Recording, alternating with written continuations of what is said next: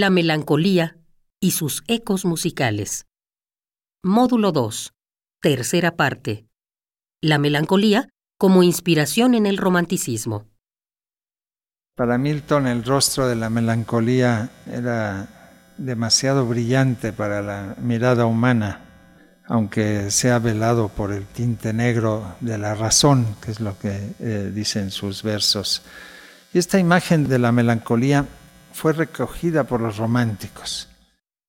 Gerard de Nerval creó con ella una de las metáforas más influyentes, más poderosas relacionadas con la melancolía, que es la imagen del sol negro. Él escribió un poema cuyo título está en español, lo tituló El desdichado, él tomó este título, El desdichado, de la novela Ivanhoe de Walter Scott, donde aparece un caballero que tiene como divisa llamarse El desdichado, y que de alguna manera en la novela de Scott quiere decir más bien el desheredado.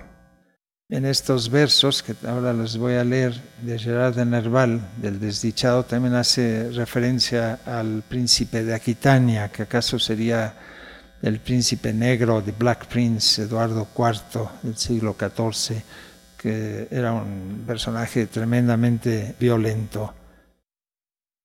Dice así este poema.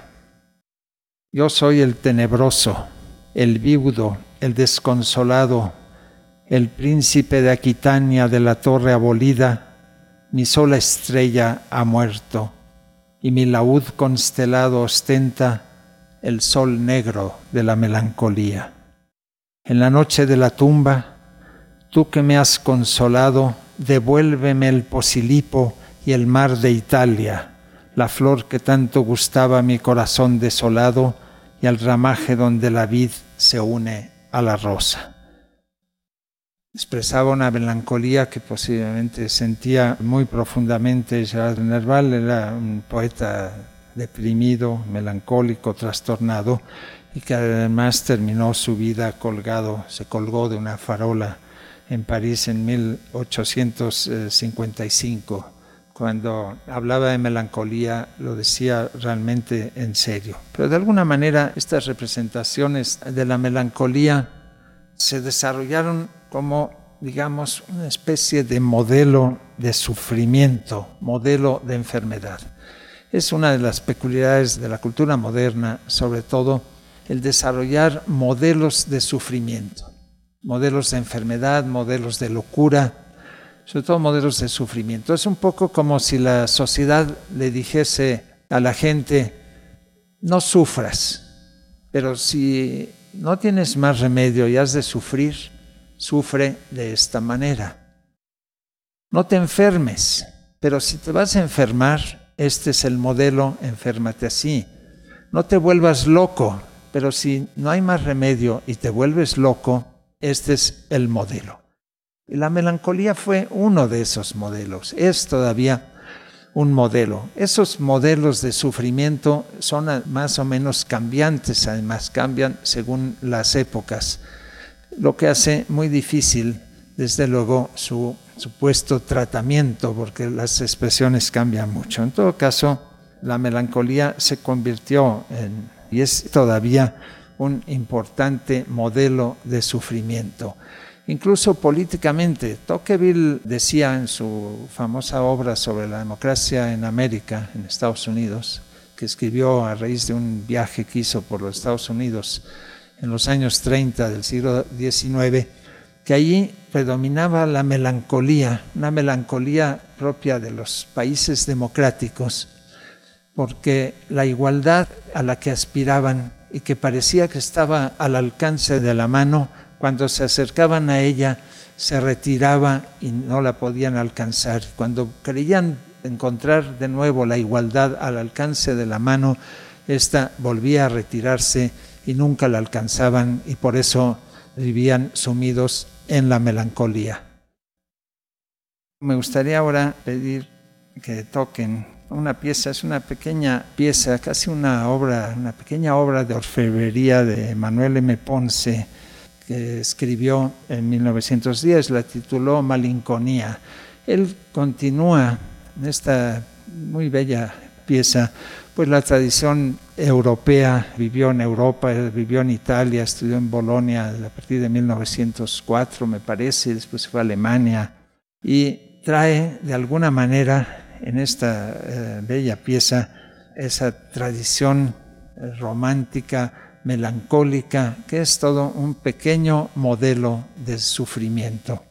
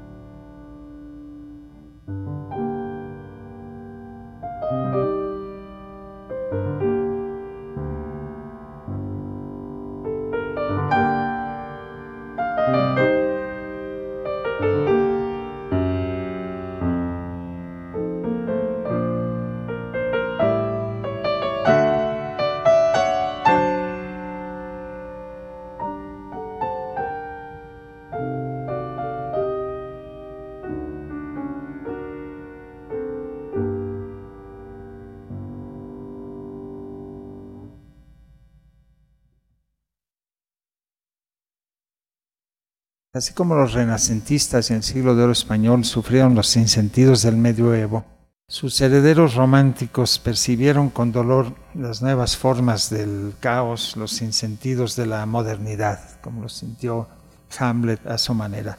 Yo creo que el romanticismo es una crítica de la modernidad capitalista.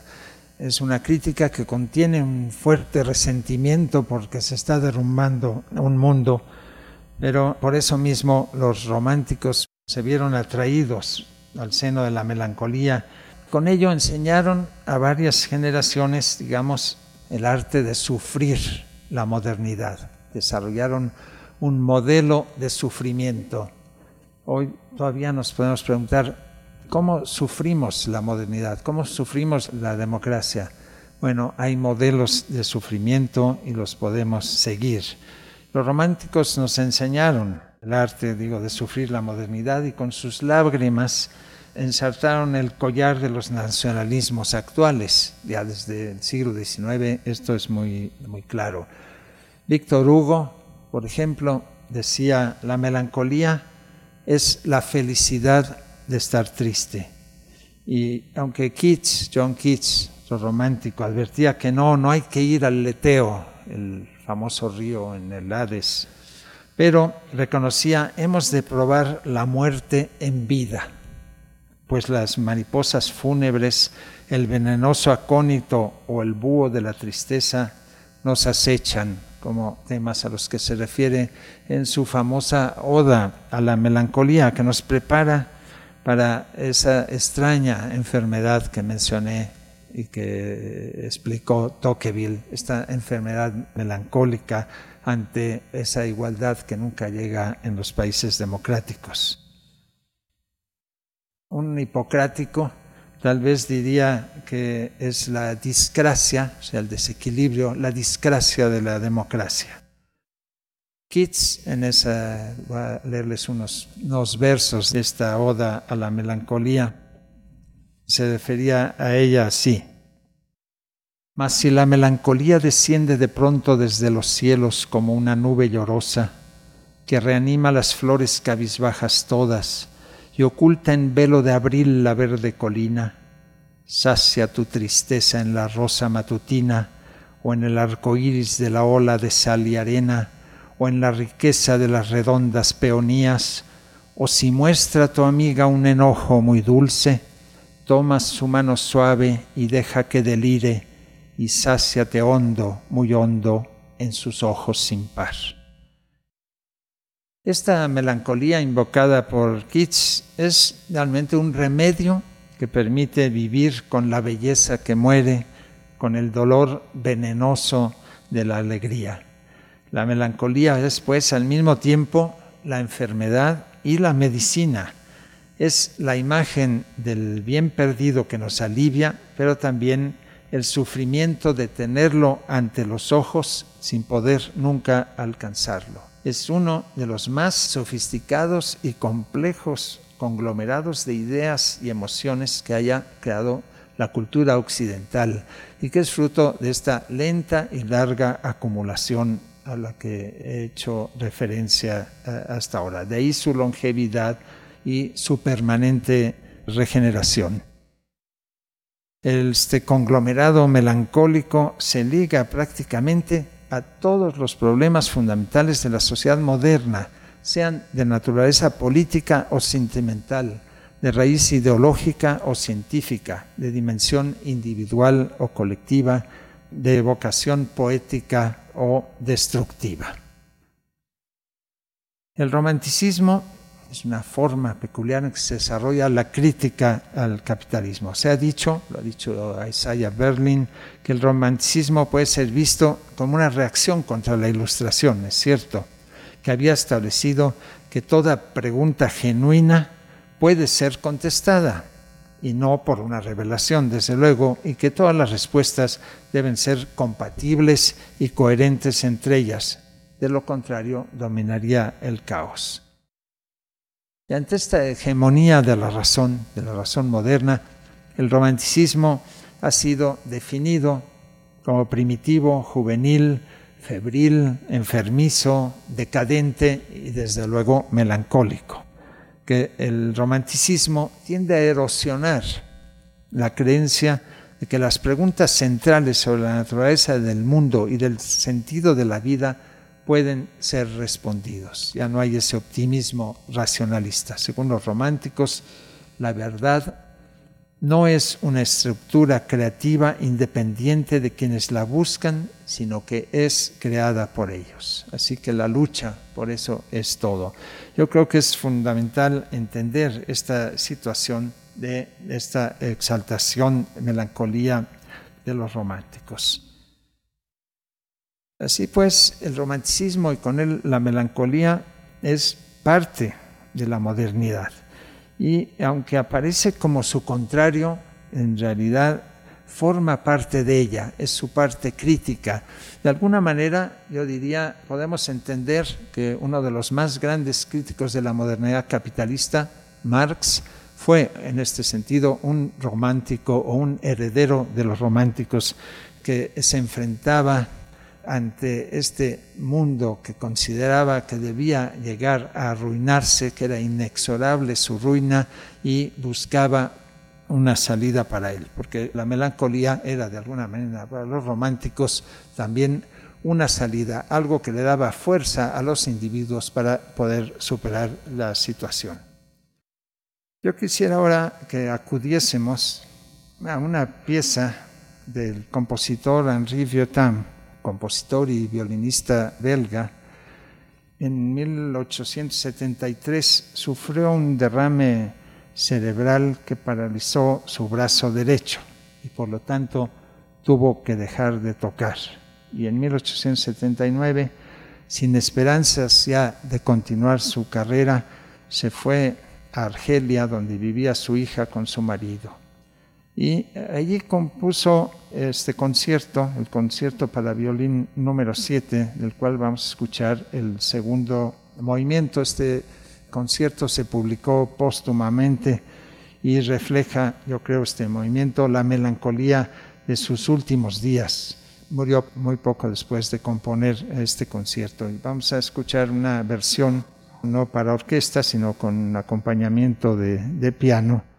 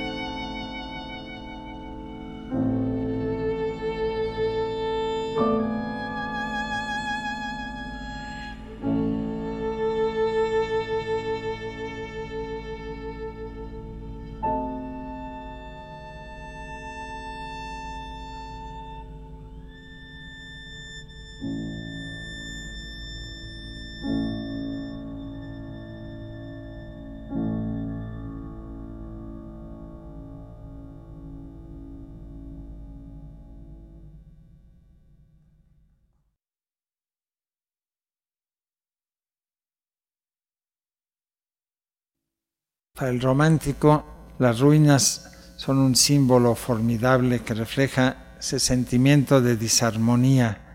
Como decía Pascal, que somos unas criaturas perdidas en un mundo extraño, desnudas y desamparadas, es decir, melancólicas.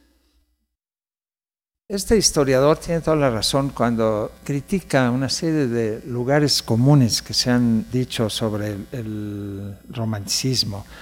Asociarlo mecánicamente al irracionalismo, a la sentimentalidad, al individualismo exacerbado, al nacionalismo, a la locura, qué sé yo, al deseo de retornar al medioevo, al gusto por lo exótico, como una reacción contra la ciencia o la razón, la glorificación de la fuerza, es excesivo. Sin duda son rasgos que han definido a unos y a otros románticos en esta, digamos, reacción crítica contra la modernidad. Pero a fin de cuentas, los románticos quieren un mundo nuevo a partir de las ruinas del viejo, exaltan la melancolía ante un mundo arruinado, pero ella quieren extraer de la melancolía la fuerza para crear algo nuevo y diferente. ¿Acaso por eso después del romanticismo se evoca a la melancolía todavía de una manera distinta?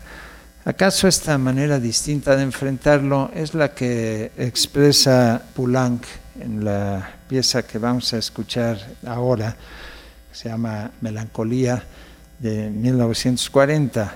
Poulenc es un compositor francés del grupo de Les Six, los seis, que murió en 1963. No es exactamente un romántico, es un personaje musical extraordinariamente atractivo, muy interesante, muy contradictorio, diría yo. Y esta pieza pues, puede ser calificada como neorromántica de alguna manera es neorromántica en el sentido que hay una parodia, tal vez, una parodia de la tradición melancólica, pero al mismo tiempo la expresa y la recupera. Poulenc fue miembro de una familia dueña de una enorme riqueza, de una famosa corporación francesa, una corporación, una empresa química, pero además tuvo la peculiaridad de ser, si no el primero, uno de los primeros compositores abiertamente gay.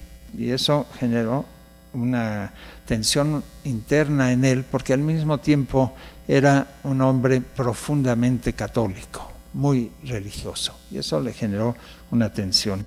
Es posible que percibamos en esta muy bella pieza que nos va a tocar Yolanda, Melancolía de 1940 de Poulenc, algo de estas contradicciones internas del genio de Poulenc. Por respeto a los derechos patrimoniales de esta pieza, no se puede reproducir en este espacio. Te invitamos a acercarte a la obra original completa. No quisiera acabar sin evocar lo que para mí es la mejor poesía romántica que se ha escrito en España. Y esta mejor poesía romántica la escribió una mujer, la gallega Rosalía de Castro, que solía evocar con tristeza a su tierra, su tierra gallega, su añoranza por los nativos lares, y escribía tanto en español como en gallego. Ella, por ejemplo, en su un famoso libro de 1863, Los Cantares Galegos, decía que no hay más tristes pesares, más negra malenconía que a que entre extraños se cría. Y para terminar, yo quisiera leerles un corto poema escrito en castellano, donde se refiere, como verán, a los temas típicos propios de la melancolía que hemos evocado, el genio, el amor, los sepulcros, los recuerdos y la mente. Dice así, recuerda el trinar del ave y el chasquido de los besos, los rumores de la selva, cuando en ella gime el viento y del mar las tempestades y la bronca voz del trueno, todo haya un eco en las cuerdas del arpa que pulsa el genio. Pero aquel sordo latido del corazón que está enfermo de muerte y que de amor muere y que resuena en el pecho como en bordón que se rompe dentro de un sepulcro hueco, es tan triste y melancólico, tan horrible y tan supremo, que jamás el genio pudo repetirlo con sus ecos.